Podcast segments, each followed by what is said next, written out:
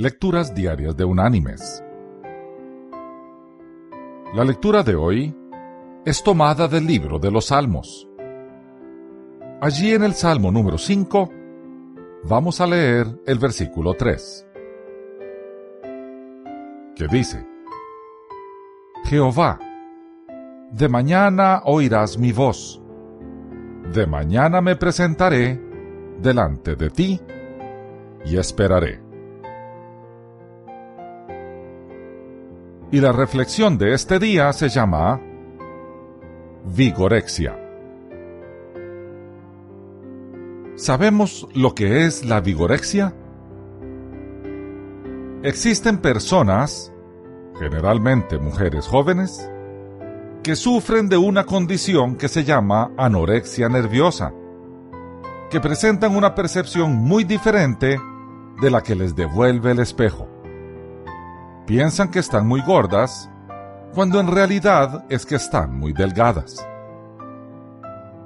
Del mismo modo, existen personas, generalmente hombres, que piensan que no están lo suficientemente fornidos y pasan horas y horas en los gimnasios desarrollando músculos y muchos de ellos tomando peligrosas sustancias anabólicas para hacer crecer más su musculatura.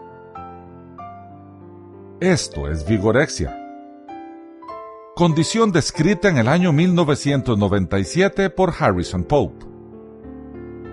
Esta afección aún no está reconocida por el Manual de Psiquiatría, pero existen evidencias de que es un trastorno del grupo de las obsesiones compulsiones. Los síntomas de la vigorexia son ir al gimnasio más de una vez por día, ejercitándose más de una o dos horas por sesión. Hacer ejercicio absolutamente todos los días. Tener terror de engordar y por ello seguir haciendo ejercicios a pesar de sufrir lesiones musculares o de tendones en repetidas ocasiones.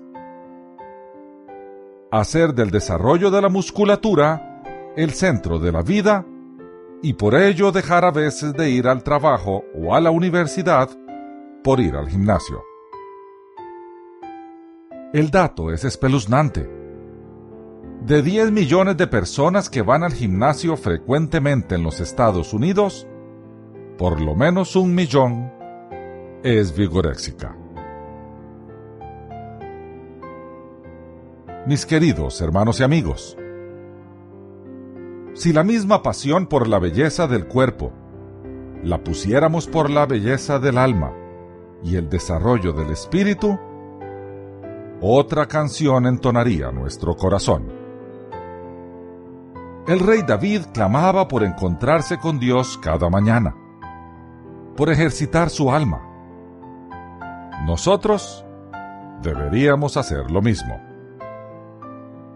Lo más importante en nuestra vida no es lo de afuera, es lo de adentro. Busquemos a Dios, hablemos con Dios, leamos de Dios, hagámonos fuertes, seamos vigoréxicos celestiales. Hagamos de nuestra vida en el Espíritu nuestra rutina diaria y así viviremos en Él. Que Dios te bendiga